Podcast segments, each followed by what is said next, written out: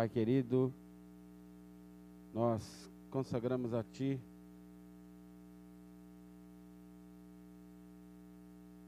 esta noite, pedimos que venha, Senhor, da tua unção sobre nós, que a tua palavra venha operar em nós algo do céu, que a tua palavra venha operar em nós, Senhor, um milagre verdadeiro, nos transformando, Senhor, cada dia mais parecidos contigo, nos fazendo ser cada dia mais seus imitadores em todas as áreas da nossa vida, Pai, em nome de Jesus. Aqui não há ninguém, Senhor, que poderia estar isento, Senhor, deste favor, pois cada um de nós ainda nos encontramos, Senhor, em transformação, ainda nos encontramos sendo lapidados, sendo tratados por Ti. Em nome de Jesus, continua, Senhor, fazendo esta obra em nossas vidas. Por isso aqui estamos, entregando tudo que somos e temos, para que verdadeiramente haja, Senhor, algo de bom em nós, vindo do Senhor, em nome de Jesus. Amém? Glória a Deus.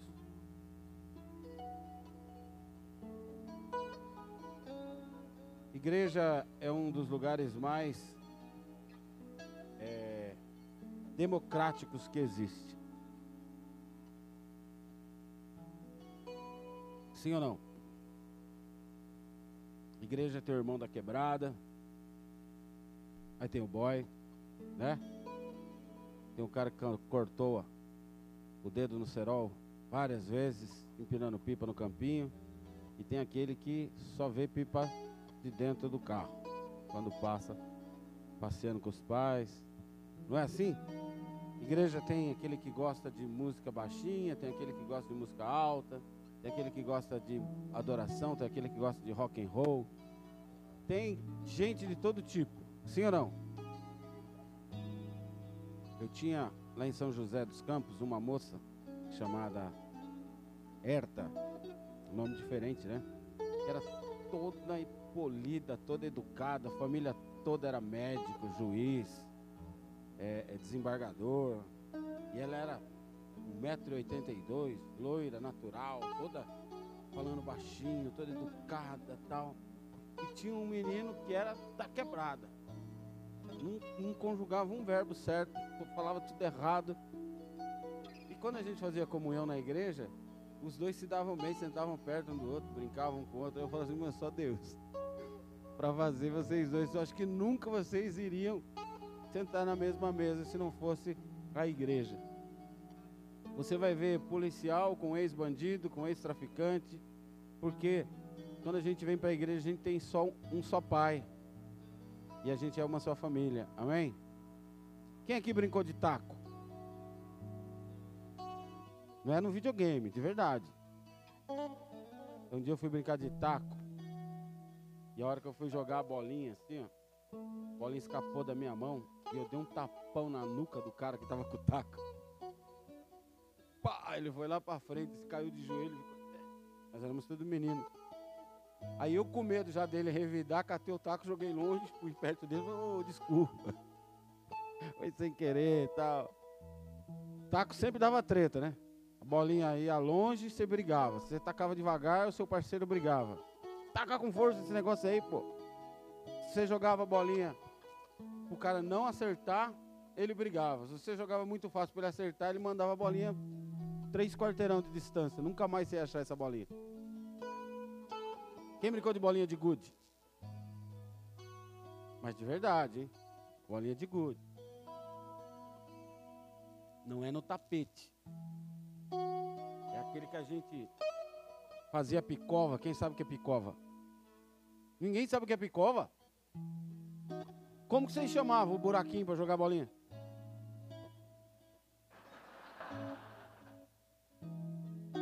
Buraco é buraco. Aquilo tem nome e sobrenome, é picova. O melhor jeito de fazer picova era com o copinho que vinha na lata de leitinho. Vinha um copinho de lata assim, ó. Catava aquele copinho, dava certinho assim. Aí você fazia o acabamento como? Carcanhazão. E também dava várias tretas. Porque a maloca, era bolinha verde, com risquinho azul, com risquinho verde, o risquinho amarelo, não é? Aqueles que compravam na Dona Cida lá um pacote assim por cinco reais.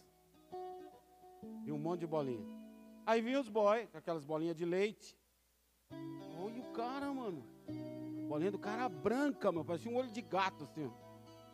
Assim, olha o cara. E vinha logo com a rapa, assim. Latinha de leite nem cheia.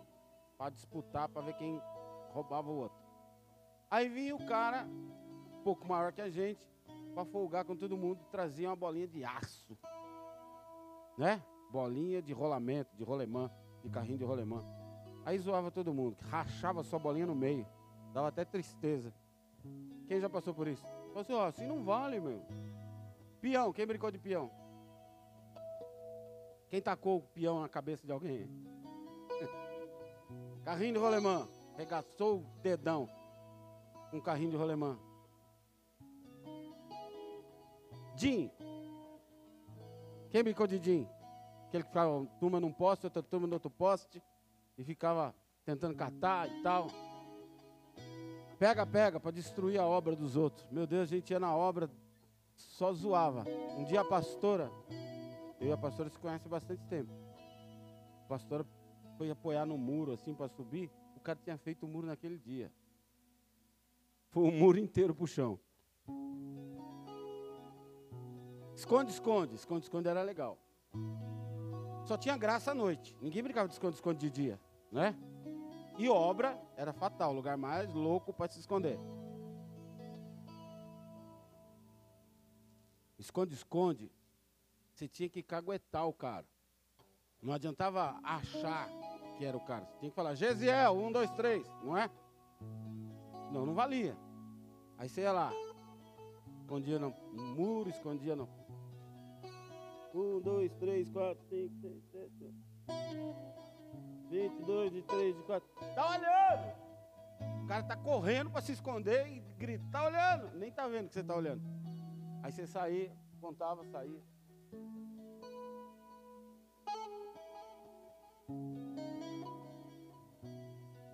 Jogava um verde, né? Que trouxa saía de trás. Atrás do muro aí, ó. Atrás do muro. Eu vi. Já vi, já vi. E quando era bobão, que não estava acostumado, né? era café com leite. Aí saiu, pô, você me viu. Aí você viu. Fulano, um, dois, três. Não tinha visto nada. Né? Mas tinha uns que era ninja. Não era? Tinha uns que você tinha que. Tem alguém embaixo do carro ali, ó. Caramba, mas não dá pra ver. Só dá pra ver que é tênis vermelho. Quem tá de tênis vermelho? Tem alguém atrás do carro, cara. Atrás do carro aí, eu tô vendo, hein? Mas o cara não saía, meu irmão, ficava lá. E quando você escondia no lugar, vinha alguém dividir com você. Não cabe, não cabe. Vaza, ele vai achar nós, caramba. Não cabe nós dois aí de boa. Não cabe, não cabe. Aí daqui a pouco. Rogerinho e Carlão, já vi. Um, dois. Falei para você, mano, que não cabia. Você vai ficar no meu lugar, não vou bater não. Hoje as crianças pegam o celular e fica o dia inteiro com aquele troço lá vendo TikTok. A gente zoava, né? Voltava para casa suado, com um colar de sujeira no pescoço. E só vinha para dentro quando a mãe chamava. Vai tomar banho. Ô louco, já tomei banho hoje. Vai tomar banho, estava na rua o dia inteiro. Se eu lavar só o pé, tá bom? Aí catava o chuveirinho, ligava o chuveirinho e ficava cantando no chuveiro e não tomava banho nada. Ficava duas horas lá, né? Até a mãe entrar e o chinelo comer. Aí ia dormir quente. Queridos, coisas simples que estão desaparecendo da nossa vida coisas simples que estão desaparecendo do nosso meio. Para muita gente, se você falar sobre isso, não sabe nem do que você está falando. Muitas crianças hoje pegam um saquinho de bolinha de gude apenas para ter um saquinho de bolinha de gude, mas não sabe o que fazer com aquilo. Se você der um peão, ela não sabe como usar. Se você der um ioiô, ela não sabe o que fazer com aquilo. porque todas as diversões são eletrônicas. Em tão pouco tempo, nós estamos falando de 30, 40, 20 anos, 10 anos para alguns. Em tão pouco tempo, nós já esquecemos dessas brincadeiras. Alguns de nós temos filhos e nunca ensinamos isso para os nossos filhos. Ah, pastor, não dá tempo. Outro dia eu estava passando perto da casa da minha mãe com a pastora, eu e a pastora morávamos no mesmo bairro. Aí a gente ficava lembrando, lembra que aqui tinha um campinho? Aqui tinha outro, aqui tinha outro, aqui tinha outro. Hoje não tem mais. Não tem mais campinho. Dependendo do bairro que você mora, não tem mais terreno vazio. Estão todos ocupados.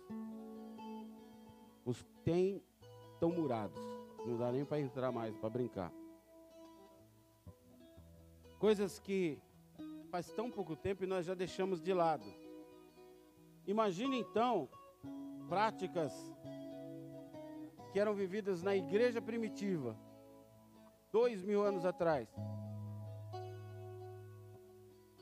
E a Bíblia diz que nós temos que mantê-las.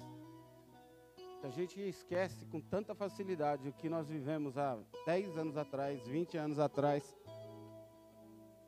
Como é que nós vamos nos lembrar do que aconteceu há dois mil anos atrás? Mas a Bíblia diz que Deus não mudou e nem as suas leis. Deus não mudou e nem as tuas regras. As mesmas regras que valeram para Pedro, para Paulo, para Judas, para os discípulos, para os novos convertidos, são as mesmas regras que existem hoje para mim e para você. Amém? Elas não mudaram, porém, os benefícios trazidos por elas também são os mesmos. O que os discípulos viveram, nós também temos que correr atrás para viver. Amém? Porque Deus não mudou, então se eles viveram, nós também podemos viver. Nós vemos hoje pessoas, porém, correndo atrás de sinais nas igrejas. Buscam igrejas que são mais abençoadas que outras, pastores mais renomados que outros. Ah, o meu pastor está na internet, tem 50 mil seguidores, um milhão de seguidores. Meu pastor coloca uma pregação na televisão, na, na internet, em dois dias está com 500 mil visualizações. Então, pessoas buscam igrejas onde as pessoas são curadas, onde as pessoas são mais vistas, onde elas prosperam mais, onde acontece isso, onde acontece aquilo. Amém? Vocês estão aí? Mas quando a Bíblia diz que o Espírito Santo nos convence do pecado, da justiça e do juízo, nos torna iguais. Não importa o que você fez ou o que eu fiz. Quando o Espírito Santo nos convence do pecado, ele nos convence que estamos errados. Não importa o que nós fizemos. Mesmo que tenha sido apenas uma vez que eu passei por você e não te cumprimentei porque estava com pressa, e o Espírito Santo me incomoda e fala: volta lá e pede perdão para ele, porque você passou por ele e não cumprimentou. Ou um pecado, como diz minha mãe, cabeludo, que você vai ter vergonha de contar para qualquer pessoa.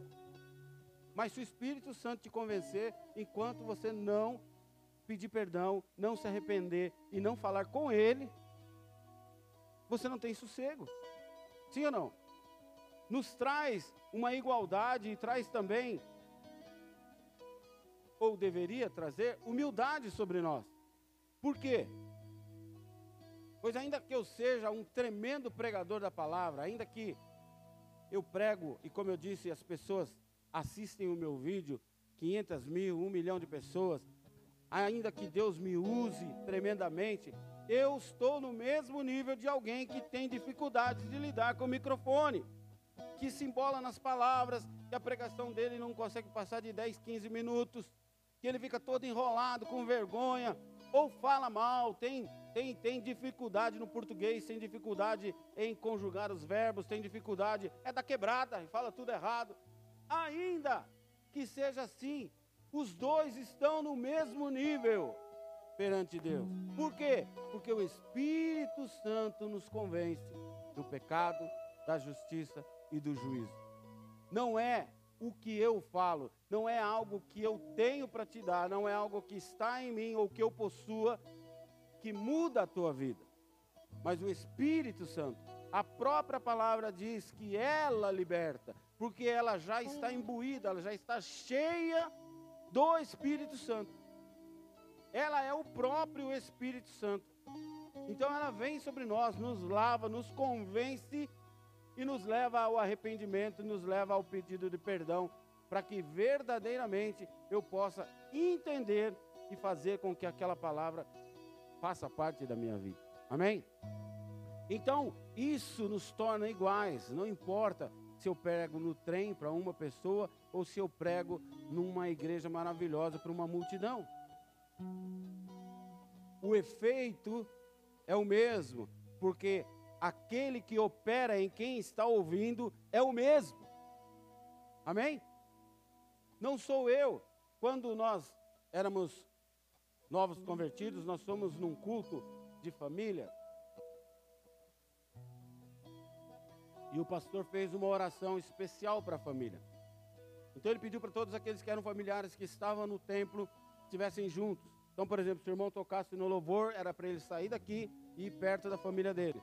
O outro que mexia no som, que mexia no data show, era para ele deixar o que ele estava fazendo e ficar junto da sua família. Amém? E o Mateus, meu filho, que hoje tem 27 anos, era pequenininho, devia ter uns dois anos. E quando o pastor começou a orar, ele começou a agarrar minha perna, apertar a minha perna, apertar a minha perna, de uma forma que me incomodou e eu olhei.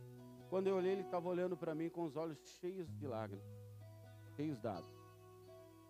E não falou nada, porque criança, quando está com manha, com dor, com fome, cansada, ela vai imediatamente ou pedir colo ou pedir para sair dali. Ela vai chorar, ela vai se incomodar. Amém? Ele não, ele simplesmente olhou para mim com os olhos cheios d'água e deu aquele sorrisinho amarelo. Eu olhei para a pastora e falei assim: Cara, se não é o Espírito Santo que está fazendo isso, com certeza não são as palavras bonitas do pastor, porque para ele tanto faz, ele não entenderia o que ele estava falando. Amém? O Espírito Santo nos convence. O Espírito Santo. Então entenda uma coisa. Todos nós, olha para quem está do seu lado e fala, você também. Temos uma missão chamada Ide e pregai o Evangelho a toda criatura. Ide e pregai o Evangelho a toda língua, raça ou nação. Toda pessoa que cruzar o teu caminho. A Bíblia não fala, você que é pastor, você que fala bem, você que é um ótimo conhecedor das Escrituras, você que já fez teologia, você que Deus já usou com milagres, você que é craque na palavra. Não, a Bíblia diz: ide, todos, eu e você. Ah, pastor, mas eu. É a segunda vez que eu venho na igreja. Você está no pacote. Pastor, eu não tenho muita habilidade. Você está no pacote. Ide pregar o evangelho a toda criatura. Eu do meu jeito e você do seu. Talvez alguém com um jeito de boy, que quando chora só faz assim. E quando ora. E você que quando chora, meleca tudo e vira cuspe, ranho, lágrima, tudo junto, vira gel pro cabelo. E cai no chão. A igreja toda sabe que você está tendo um encontro com Jesus. Não importa, porque quem nos convence é o Espírito Santo. Portanto, não se preocupe, ah, mas eu Vai do seu jeito, meu irmão. Fala do seu jeito, porque o Espírito Santo é que convence. Não importa como, porque não é de você, não é algo que você possua, não é algo que a, a pessoa precisa ouvir de você, não é algo que você tenha para que realmente a pessoa se convença. Eu já Vi pessoas falam assim: ah, pastor, eu trouxe o meu primo na igreja, puxa, eu queria tanto que ele ouvisse você, mas o dia que eu trouxe, não foi o senhor, foi Fulano que pregou. Não faça isso. Traga quem você quiser para a igreja, e fala para ela: hoje Deus vai falar com você. Abra o teu coração. Esquece até que eu estou do seu lado. Abra o seu coração, porque o Espírito de Deus está naquele lugar e vai falar com você. Amém? Diante disso, não devemos correr atrás de homens, atrás de placas, atrás de sinais, porque nós estaríamos fazendo o caminho inverso que a Bíblia nos ordena. Como eu disse no começo, nós esquecemos das brincadeiras da, da nossa juventude, mas a palavra de Deus não muda. Amém? Então, aquilo que nos foi ensinado lá nos primórdios, lá na igreja primitiva, ainda vale para hoje. Amém? E a Bíblia diz o seguinte: os sinais seguirão aos que creem. E não que eu devo correr atrás dos sinais. Ah, mas na igreja tal todo mundo está sendo curado. Ah, mas na igreja tal é uma igreja de jovem. Ah, na igreja tal é uma igreja para casais. Na igreja tal, eu acho que a minha avó vai se identificar melhor. Para! O Espírito Santo nos convence do pecado, da justiça e do juízo. Ele nos leva para o céu. Amém? Não são homens, não são sistemas ou a forma de alguém pregar. Não são os sinais faço uma pergunta para você: no céu vai ter milagre? No céu alguém vai ser curado? No céu você precisa falar em línguas? No céu você precisa conhecer da Bíblia? Não. Lá você não vai precisar de nenhum dos sinais, dos prodígios, porque você vai ter contato direto com o Espírito Santo, direto com Jesus, direto com Deus. Amém? Então, os sinais são importantes? São sim mas eles seguirão aos que creem. Amém? Abram a Bíblia de vocês em Mateus capítulo 16, verso 1.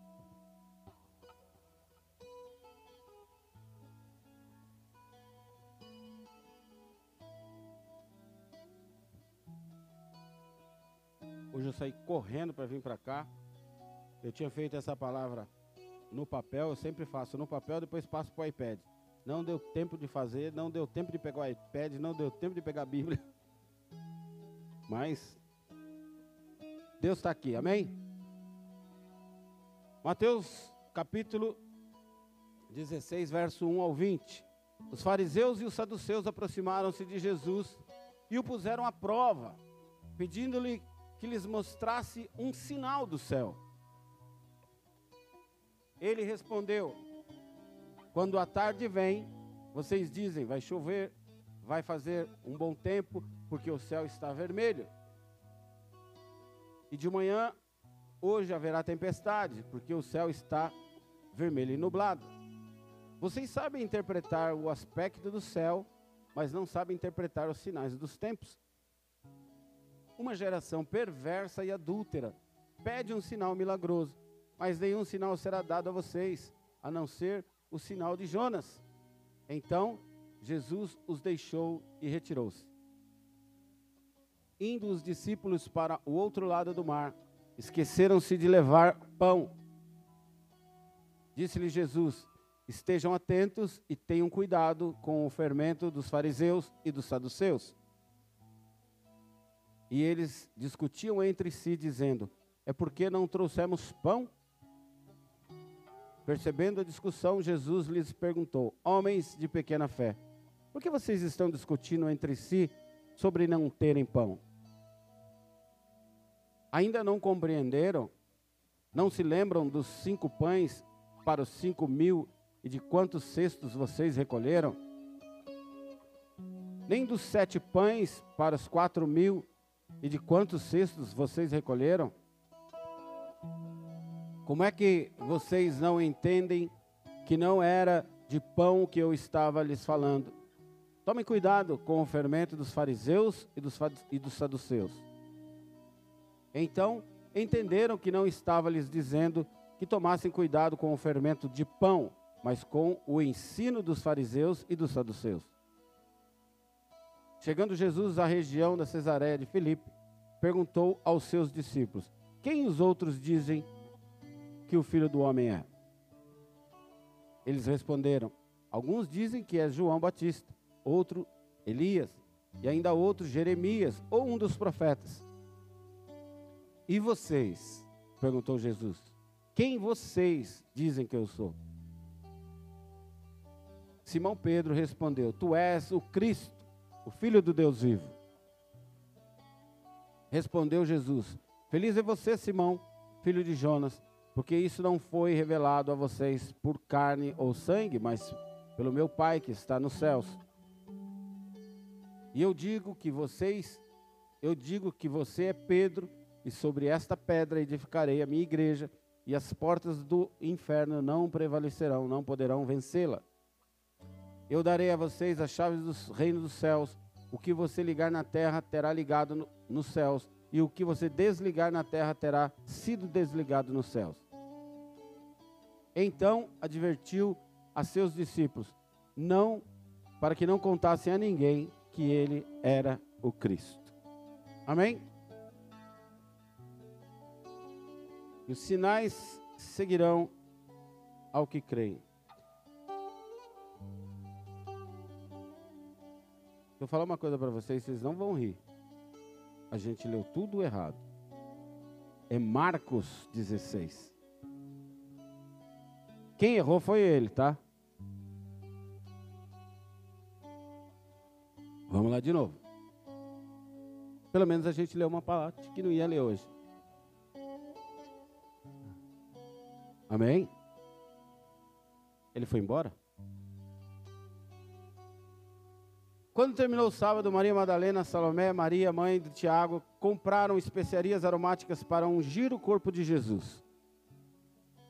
No primeiro dia da semana, bem cedo, ao nascer do sol, elas se dirigiram ao sepulcro, perguntando umas às outras: Quem removerá para nós a pedra da entrada do sepulcro? Mas quando foram verificar, viram que a pedra, que era muito grande, já havia sido removida. Entrando no sepulcro, viram um jovem vestido de roupa branca assentado à direita e ficaram amedrontadas. Não tenham medo, disse ele. Vocês estão procurando Jesus, o Nazareno, que foi crucificado? Ele ressuscitou, não está aqui. Vejam o lugar onde o havia posto. Vão e digam aos discípulos dele e a Pedro ele está indo adiante de vocês para a Galiléia. Lá vocês o verão, como ele disse. Tremendo e assustadas, as mulheres saíram e fugiram do sepulcro, e não disseram nada a ninguém, porque estavam amedrontadas. Quando Jesus ressuscitou, na madrugada do primeiro dia da semana, apareceu primeiramente a Maria Madalena, de quem havia expulsado sete demônios ela foi e contou aos que com ele tinham estado. Eles estavam lamentando e chorando. Quando ouviram que Jesus estava vivo e fora visto por ela, não creram. Depois disso, depois Jesus apareceu noutra forma a dois deles, estando eles a caminho do campo. Eles voltaram e relataram isso aos outros, mas também neles eles não creram. Mais tarde, Jesus apareceu aos onze, enquanto eles comiam. Censurou-lhes a incredulidade e a dureza de coração, porque não acreditaram nos que o tinham visto depois de, de ressurreto. E disse-lhes: Vão pelo mundo, ide a todo, ao mundo todo e preguem o evangelho a todas as pessoas. Quem crer e for batizado será salvo, mas quem não crer será condenado. Estes sinais acompanharão aos que creem, e em meu nome expulsarão demônios, falarão novas línguas, pegarão em serpentes, e se beberem algo, algum veneno mortal, não lhes fará mal nenhum. Imporão as mãos sobre os doentes, e estes ficarão curados. Depois de lhes ter falado, o Senhor Jesus foi elevado aos céus e assentou-se à direita de Deus. Então os discípulos saíram e pregaram por toda parte, e o Senhor cooperava com eles, confirmando-lhes a palavra com os sinais que acompanhavam. Amém? Agora sim. Verso 17 ele diz: E os sinais seguirão aos que creem. Amém? Que sinais? Às vezes, quando a gente vem para a igreja, a gente quer experimentar sinais que eles viram. Andando sobre a, Pedro andou sobre as águas, que a sombra dos discípulos curava, que Josué parou o sol. Então nós ficamos esperando sinais que venham nos impressionar sinais que venham chocar a nossa visão, o nosso entendimento, e a gente fala, cara, isso só pode ser de Deus. Quem aqui já frequentou um centro de Umbanda? Só? Eu já frequentei. E lá você vai ver um cara beber uma garrafa de uísque, uma garrafa de cachaça, e dois minutos depois ele nem cheiro de álcool tem.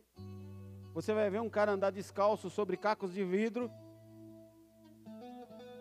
e não vai cortar os pés.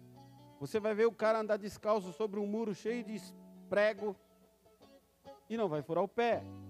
Existe uma convenção dos satanistas que acontece no deserto da Califórnia a cada sete anos, onde se encontram os maiores satanistas do mundo. E você vai ver gente fazendo a mão pegar fogo.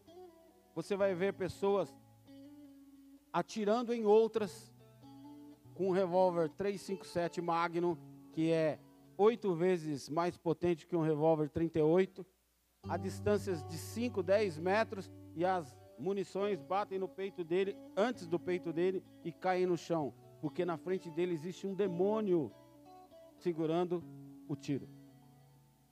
Então, se a gente quer sinais e prodígios, viemos no lugar errado. Nós precisamos buscar Deus, o dono dos sinais.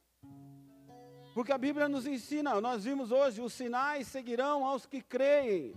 Não é para nós seguirmos os sinais, porque aqueles que seguem os sinais estão no caminho errado. Porque eles se impressionam com os sinais. Eu já vi satanista num livro dizer: eu seguia Satanás porque era mais rápido de ver as coisas acontecerem. Por quê? Você vai ver pregado num poste aí: trago a pessoa amada em três dias. E aqui, alguns estão há três anos, 30 anos, e a pessoa amada foi embora, não voltou mais. Por quê? Porque lá a sua vontade é feita. E aqui a vontade de Deus é feita.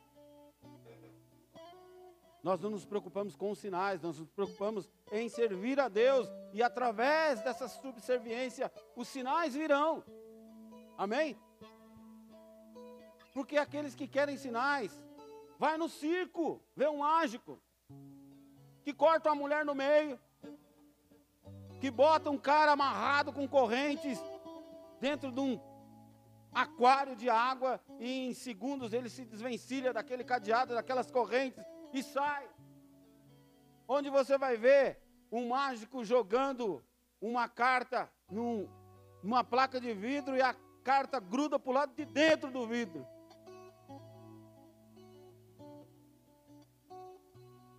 E você vai se impressionar, como que ele fez isso? Só você olhar na Netflix, na internet, tem lá os ilusionistas que fazem coisas incríveis. David Copperfield já andou sobre as águas, fez sumir um avião.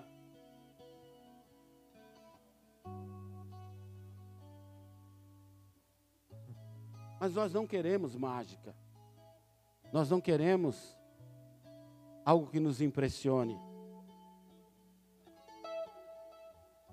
Se nós queremos sinais, quais sinais Jesus disse que nós viríamos? Aqueles que creem, os sinais seguirão aqueles que creem. Os sinais seguirão aqueles que creem que o Senhor é Deus. Nós jamais poderemos fazer algo para agradar a Deus se nós não entendermos que Ele só se interessa em se relacionar conosco. Deus não quer o seu dinheiro.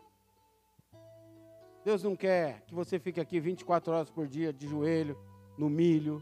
Deus não quer que você vá a pé daqui até Jerusalém. Deus não quer esse tipo de sacrifício. Mas você quer ver um sacrifício que agrada a Deus? É eu falar não para a minha vontade. É eu falar não para coisas que vão agradar a minha alma, a minha emoção, o meu querer. E eu falo, não, eu vou fazer a vontade de Deus. Quem aqui já fez jejum? E foi convidado para um churrasco? Eu já contei isso, eu estava de jejum, um, um, casal nos ligou, pastor, pastora. Era tipo sábado, não estou dando dica para ninguém não, hein? Era tipo um sábado, feriado prolongado. E a pessoa me ligou no sábado de manhã e falou, pastor, você está em casa? Estou. Estou passando aí para a gente almoçar junto. Falei, estourei. Estourei nada, lembrei, estou de jejum. Me estourei. Aí eu falei para a pastora, fulano está vindo aqui pegar a gente para a gente almoçar. Ela falou, ah, que legal. Aí levou a gente num restaurante, picanha na pedra, legumes fritos, arrozinho, saladinha, e eu tomando água. Que benção. Falei, irmão, você podia ter marcado para janta, né? Que o jejum vai até às 18, aí a gente jantava. Esse tipo de sacrifício é que Deus se agrada de você interromper a sua vontade, interromper o seu querer, interromper aquilo que vai agradar a você para fazer a vontade de Deus. Amém? Sabemos que Ele é Deus, Ele é o Deus da minha vida, porque a Bíblia diz que Ele é autor da vida.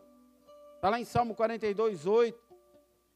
A Bíblia diz que Ele é autor e consumador da nossa fé. Deus se importa conosco, porque Ele sabe que as nossas decisões definirão o nosso amanhã, a nossa vida. Amém?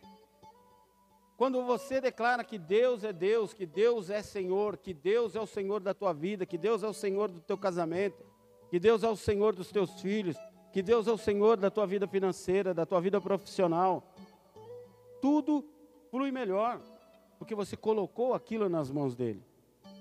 Você não está dizendo que aquilo é seu e se der errado, aí eu peço para Deus me ajudar. Não. Deus vai estar comigo quando tiver tudo certo. E quando tiver tudo errado também. Amém? Quem é casado aí? Você ama sua esposa só quando está tudo certo? Quando está tudo beleza, quando está tudo legal? Você ama seu marido só quando está tudo pago, tudo esqueminha, lavando louça? Tudo legal? Não. Mulheres, o marido de vocês gosta de mexer no celular? Sim ou não? Sim.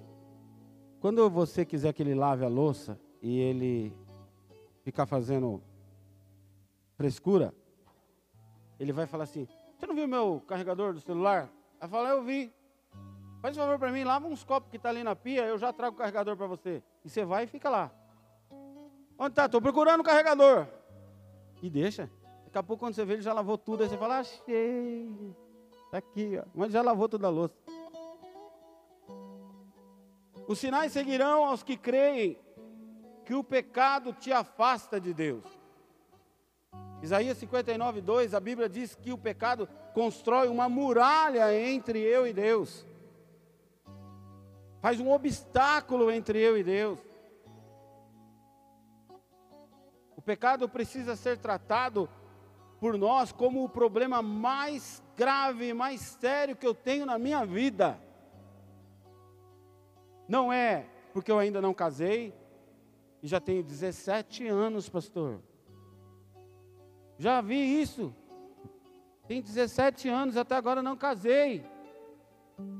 Aí casa. Com o primeiro que aparece? Aí chora, né? Queridos, o pecado tem que ser tratado por nós como o problema mais grave. Não é meu problema financeiro, não é porque eu estou desempregado, não é o problema com os meus filhos. O problema mais grave que eu tenho na minha vida é o meu pecado. Porque quando eu vencê-lo, todas as outras coisas ficarão fáceis de serem resolvidas. Porque quando eu vencê-lo, eu atraio a presença de Deus. Quando eu vencê-lo, eu derrubo esse muro que eu havia construído entre nós dois. Amém? Eu tenho livre acesso a Deus. A Bíblia diz que Deus abomina o pecado. Por que, que ele abomina o pecado? Porque o pecado vai colocar o filho amado, a filha amada longe dele. Por isso que ele odeia, ele abomina o pecado. Queridos, o pecado é, é visto por Deus com algo tão importante que ele deu o único filho que ele tinha para morrer na cruz para abominar o pecado, para abolir o pecado, para matar o pecado, para destruir o pecado. É por ele tratado como não é por nós. É tão importante para ele que ele deu o único filho que ele tinha para fazer essa troca. Ele se fez pecado para que eu e você fôssemos limpos do pecado. Ele se fez condenado para que eu e você fôssemos livres. Amém? Ele se fez maldição para que eu e você fôssemos bênção. Pela fé, Abre aqui para mim Lucas 5, 20.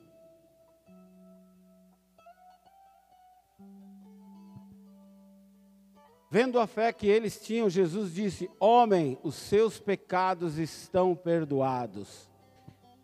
Aí está escrito: os seus pecados leves, os seus pecados mais ou menos, café com leite, os seus pequenos pecados. Não, os teus pecados. Então ele pode e deseja perdoar todos os nossos pecados. Amém? Os sinais seguirão aos que creem no amor de Deus. João 3,16 diz que Deus amou o mundo de tal maneira que deu o seu único filho para morrer por mim e por você. Romanos 5,8, abre aí por favor.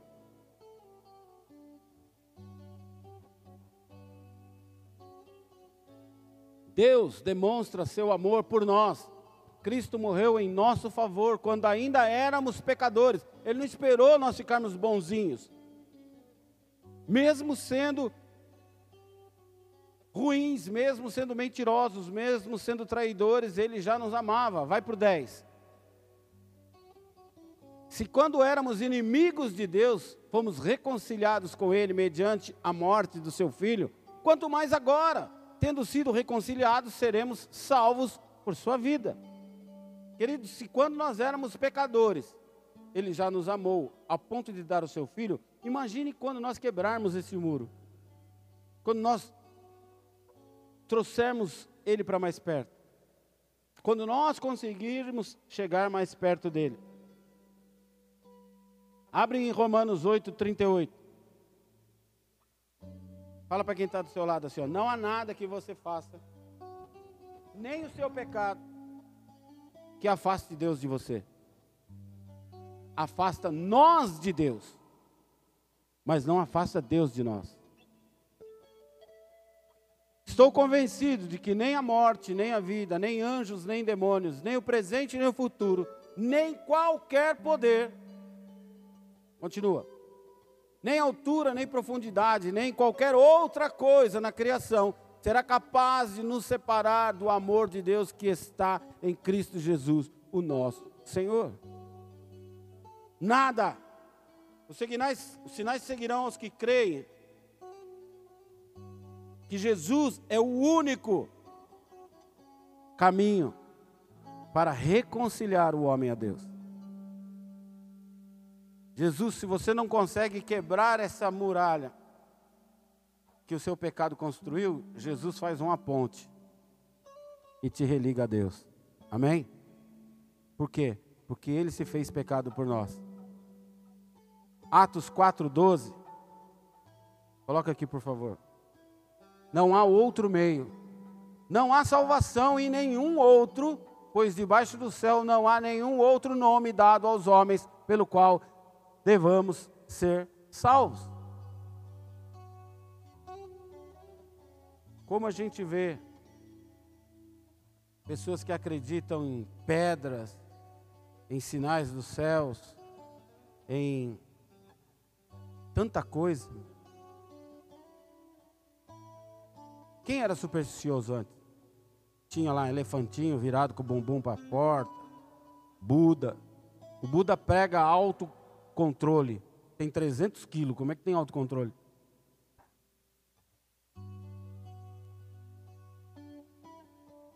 As pessoas acreditam em absurdos. Eu fiz um curso com os doidos lá e eles queriam abraçar as árvores. Eu falei, ô oh, cara, deixa eu aqui na minha, sentadinha aqui. Não vou abraçar não. Cara, quase que o cara surtou. Você não vai? Por quê? Para que, que eu vou abraçar a árvore, meu irmão? Eu prefiro abraçar o cara que criou essa árvore. Eu prefiro acreditar no pai da natureza do que na natureza. Não, mas isso vai fazer bem para você. Eu falei, eu não quero atrapalhar vibe de ninguém, irmão. Vai lá, abraça a árvore, beija a árvore, faz o que você quiser. Eu não vou.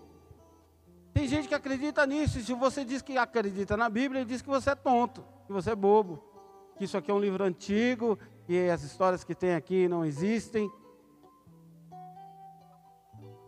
João 3,3. A Bíblia diz que nós precisamos nascer de novo. Por que nascer de novo? Porque você já nasceu do seu pai e da sua mãe, você já está no mundo, amém? Mas você precisa agora nascer do Espírito, nascer de Deus, para se tornar filho de Deus, amém? 2 Coríntios 5,17. Abre aqui, por favor.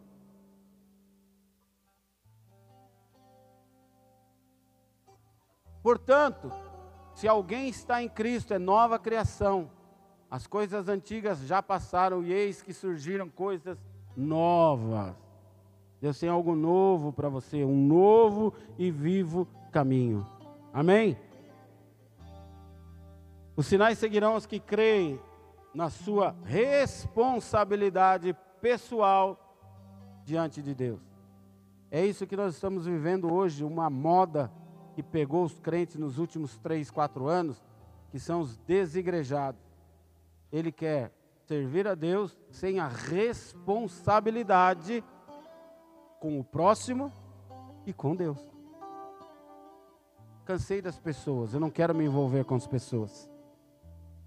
A igreja, eu tenho que me envolver com pessoas. A Bíblia inteira fala de relacionamento interpessoal entre eu e você que eu preciso de você, você precisa de mim.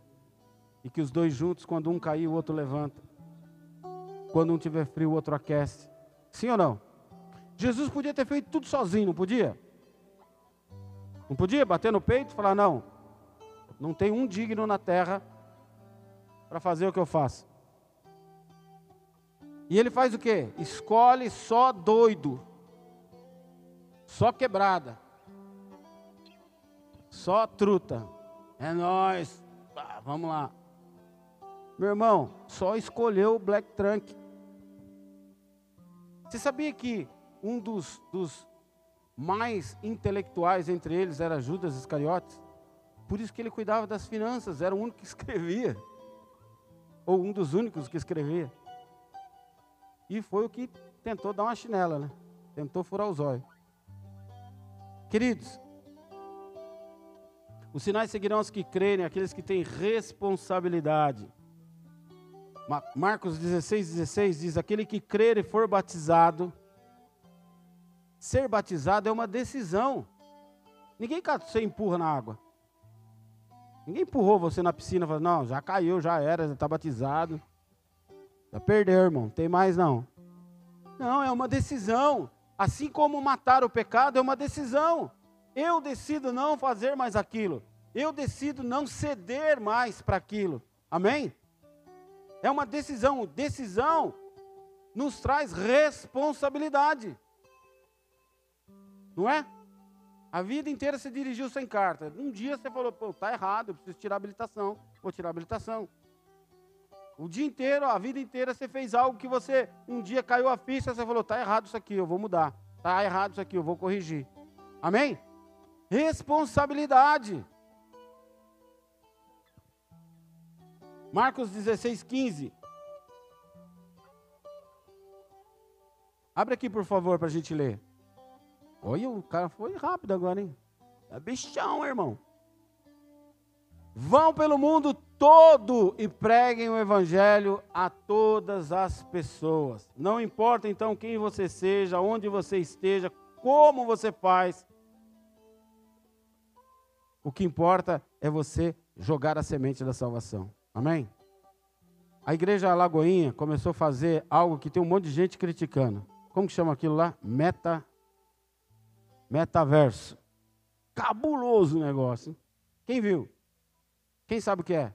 Quem não sabe do que eu estou falando? Você bota um óculos de terceira dimensão, três dimensões, é isso? Três dimensões, né, que fala? E você se coloca no culto.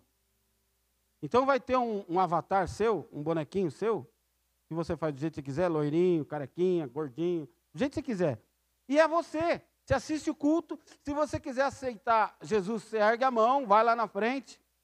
Você se vê lá no desenho, você vai lá na frente, o pastor vem, bota a mão na sua cabeça, ora por você. Ah, eu não concordo. Beleza, meu irmão, mas o cara está fazendo alguma coisa para alcançar vidas. E de pregar o evangelho a toda criatura. Paulo não falou, seja louco para ganhar uns loucos? É tecnologia, meu irmão. Hoje a gente não tem Bíblia aqui. E eles tinham que trazer um rolo que pesava 100 quilos para ler. Tecnologia. Você não, não gosta do, do. Como é que é o nome? Metaverso? Então você tem que tirar o corpinho da cadeira e vir para o culto. Não é? Pastor, isso não é de Deus. Quem falou? Está pregando o evangelho, meu irmão. Está pregando pela internet, está pregando, cantando uma música no trem, está pregando fazendo peça de teatro, está pregando, fazendo stand-up, igual aquele pastorzão lá, o, o, o, né, que fala, faz brincadeira na internet. Cara, tem cara que nunca vai pisar numa igreja, mas vê aquele cara falando, brincando tal, fala, pô, esse pastor é da hora, cara. E ele acaba permitindo que a semente entre no coração dele e o Espírito Santo convence do pecado, da justiça e do juízo. Amém? Então não critica, não, só ora. Só ora. É de Deus? Não sei, cara. Vou orar para continuar ganhando alma. Está ganhando alma? Vou orar para continuar ganhando alma. Porque, meu irmão, nós somos babás de Cristo. Amém? Os filhos são dele. Amém? Eu já cansei de ver pastor falando, a minha ovelha, a minha ovelha. Eu não tenho ovelha. Porque eu sou pastor. Pastor gera pastor. Quem gera ovelha é outra ovelha. Não é? Cachorro gera cachorro, elefante gera elefante. E pastor gera pastor. Então, de quem são as ovelhas? De Cristo. Nós somos o que? Babás. Ensinamos, cuidamos, alimentamos e entregamos para o papai. Então, ora. Está ganhando? Se não for de Deus, fica tranquilo, Deus vai mostrar. Fica tranquilo, Deus vai falar com ele. Amém? Então resta para nós o que? Orar. Amém? Os sinais seguirão aos que crerem. que os sinais seguirão aos que creem. Amém? Os sinais seguirão aos que creem, que os sinais seguirão aos que creem. Por quê, pastor? Marcos 16, 20.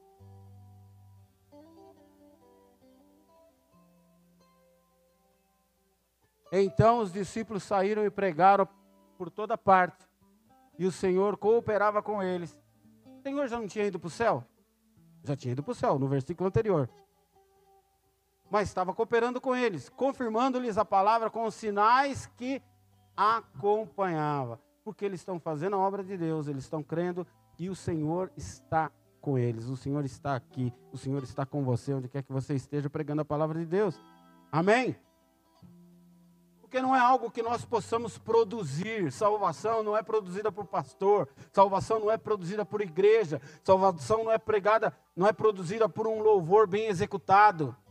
Salvação vem de uma via apenas: Espírito Santo de Deus. Amém? João 14, 12. Põe aqui, por favor.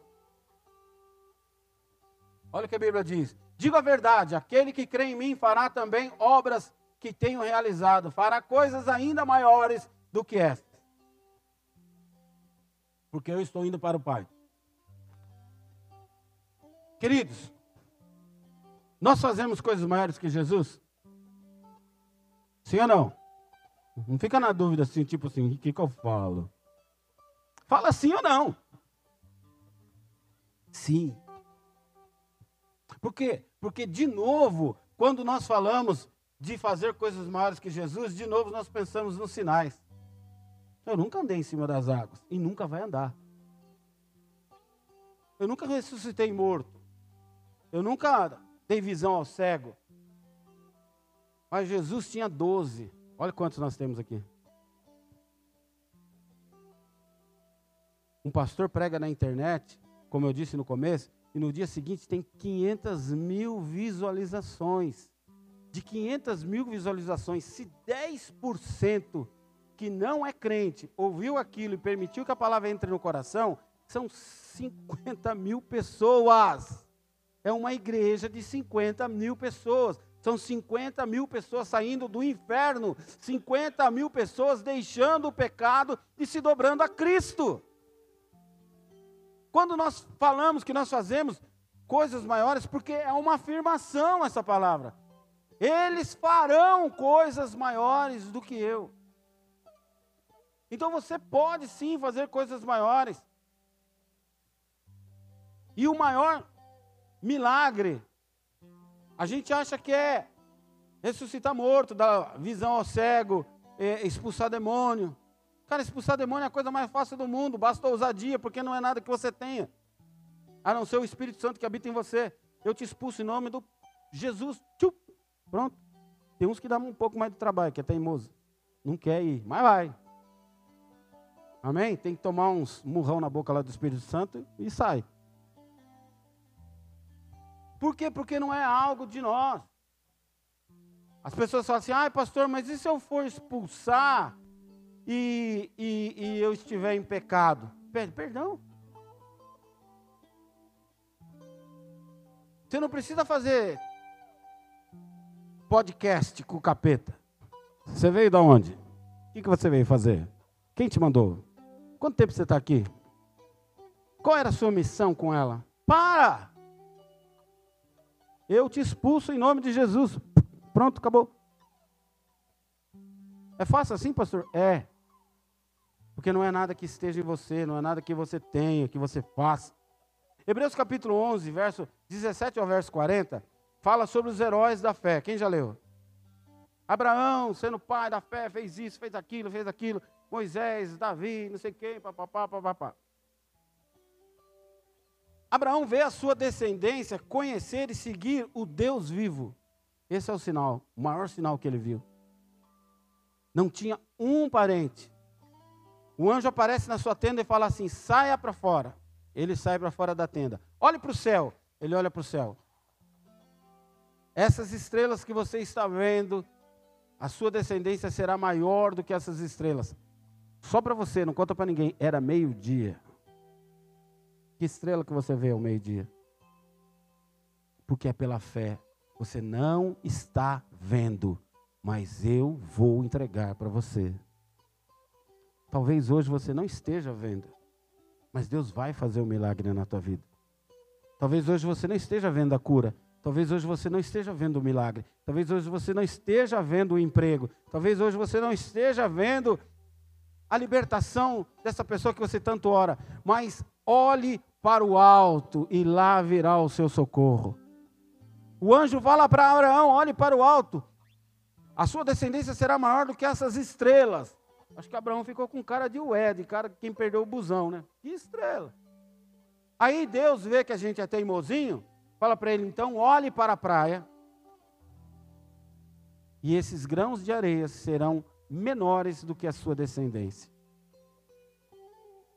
Deus entende até a nossa incredulidade, a nossa pequenez, a nossa pequena fé. Amém. Isaac apresenta seu filho para seguir a Deus. Jacó, à beira da morte, abençoa seus filhos para seguir a Deus. José leva a sua vida inteira honrando a Deus. Moisés mantém milhares de pessoas por 40 anos apenas ensinando uma coisa: confie em Deus. confie em Deus. Nós não temos água, confie em Deus. Nós não temos comida, confie em Deus. Os nossos inimigos estão nos alcançando, confie em Deus.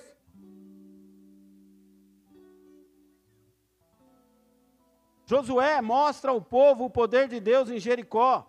Salva o povo e salva uma prostituta e a sua família de morrerem. E essa prostituta chamada Raabe é descendente direta de Jesus. Olha como Deus é louco. Se essa mulher tivesse morrido quando as muralhas de Jericó caíram, já era. Não teria chego em Jesus. Vocês estão entendendo como Deus faz as coisas loucas? Então não tenta entender, eu falei aqui outro dia, nós queremos entender os propósitos de Deus, é a mesma coisa que eu querer explicar a internet para uma formiga. Então para, você não vai entender, eu não vou entender. Então vamos apenas obedecer e saber que Deus está fazendo o melhor. Pela fé, todos viram maravilhas. Todos honraram a Deus. A Bíblia diz lá em, em Hebreus que o mundo não é digno deles, tamanho a fé de cada um deles. Que o mundo não é digno de cada um deles. Porém, não receberam o que Deus tinha reservado para você. Nós somos a geração que não viu. Nós não vimos o mar abrir, nós não vimos descer codornizes do céu, nós não vimos sair água da pedra. Talvez alguns de vocês nunca viram um cego enxergar, um morto ressuscitar, uma pessoa ser curada assim na frente da gente, o tumor saindo, o braço crescendo, a perna crescendo, levantando da cama. Talvez você não tenha visto isso.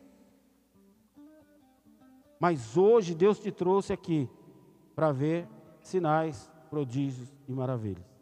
Você crê nisso?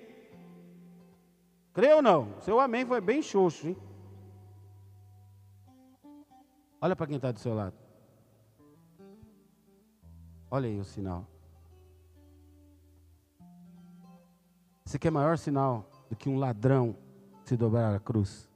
Uma prostituta se dobrar a cruz? Uma mulher da noite ganha 3 mil, 4 mil reais por noite. Ela deixa essa vida para trabalhar no balcão de uma loja num shopping e ganhar 1.500 por mês.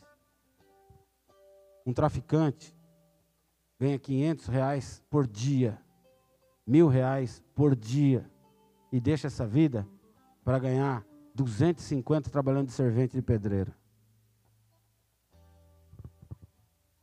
Um ladrão pode ganhar num assalto 20, 30 mil reais e deixa essa vida para trabalhar de Uber por quê? Porque ele viu que o Deus que morreu na cruz morreu por ele. Esse é o maior sinal que nós temos que contemplar. Esse é o maior sinal, o maior prodígio, a maior maravilha que a gente tem que esperar de Deus. Porque um dia Deus te alcançou. A luz de Deus arrancou você das trevas. A mão de Deus te tirou, a Bíblia diz, de um lamaçal de pecados, do vômito de Satanás e te trouxe à mesa com Cristo, para que você sente-se entre príncipes e princesas, e te chama de filha amada, de filho amado. E muitas vezes nós ignoramos, porque nós queremos ver coisas que impressionam os nossos olhos.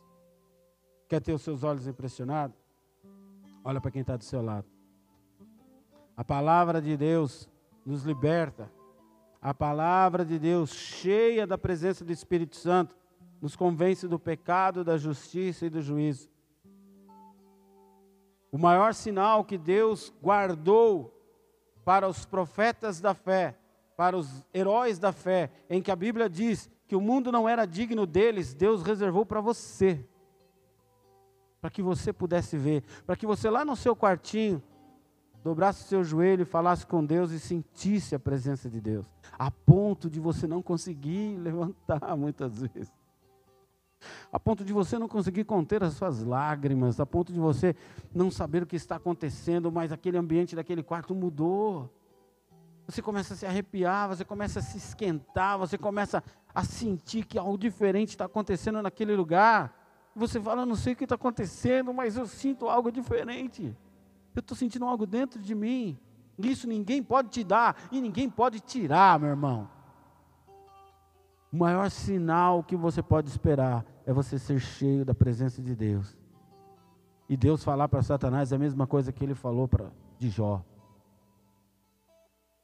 Esse é meu filho, reto, íntegro, que me ama, me serve com prazer e amor.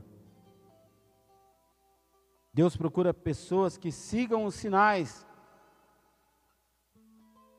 Perdão, Deus não procura pessoas que sigam os sinais, mas pessoas que sejam o maior de todos os sinais. Amém? Porque quando nós estamos com Ele, os sinais nos seguirão. Os sinais virão atrás de nós. Nos anos 80, quando estava a febre pelo ouro em Serra Pelada, eu vi numa reportagem que estavam fazendo com os homens que estavam se enriquecendo naquele lugar, e um cara pegou um monte de nota de as notas maiores que tinha na época, vamos por hoje, uma nota de 200 reais, ele pegou várias, fez tipo uma rabiola de pipa com várias notas de 200 reais, amarrou no bolso da calça, falou assim, antes eu corria atrás do dinheiro, agora é o dinheiro que corre atrás de mim. Nós perdemos o nosso tempo correndo atrás de sinais. Corra atrás daquele que é o autor e consumador da tua fé. E os sinais seguirão a você em nome de Jesus. Feche os teus olhos. Eu quero orar por você. Pai, em nome de Jesus. Nós cremos no seu poder transformador. Nós cremos no seu poder restaurador.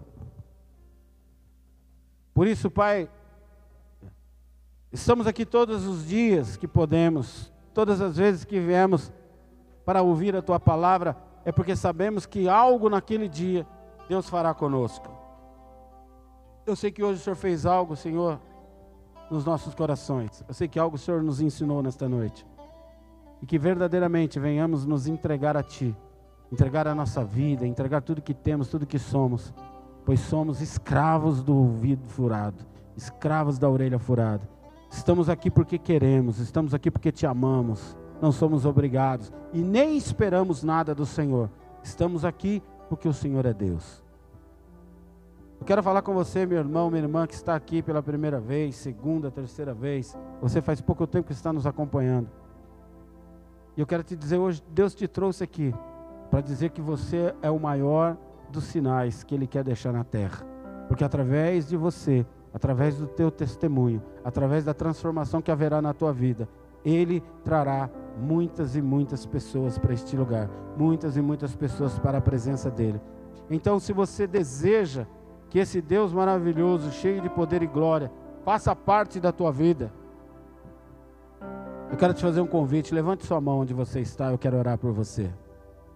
Você vai falar, Senhor Jesus Cristo. Senhor Jesus Cristo. Esta noite. Esta noite. Eu ouvi a tua palavra. Eu ouvi a tua e palavra. eu creio. E eu creio. E eu desejo essa transformação. E eu desejo essa transformação. Eu desejo que o Senhor entre na minha vida. Desejo que o Senhor no entre meu casamento. vida, no meu casamento. Na minha vida profissional. Na minha vida profissional. Em tudo que eu sou e tenho. Em tudo que eu sou e tenho. Porque eu creio. Porque eu creio. Tudo que eu sou e tenho. Porque tudo que eu sou e tenho. Será diferente. Será diferente. Quando o Senhor estiver. Quando o Senhor estiver. Em nome de Jesus. Em nome de Jesus. Perdoa os meus pecados. Perdoa os meus pecados. Escreve meu nome no livro da vida. Escreve meu nome no livro pois da a partir vida. de hoje. Pois a partir de hoje. O Senhor é meu único. O Senhor é meu único. E suficiente. E suficiente. Senhor e Salvador. Senhor e Salvador. Pai, em nome de Jesus, eu quero apresentar a Ti, Senhor, estas vidas.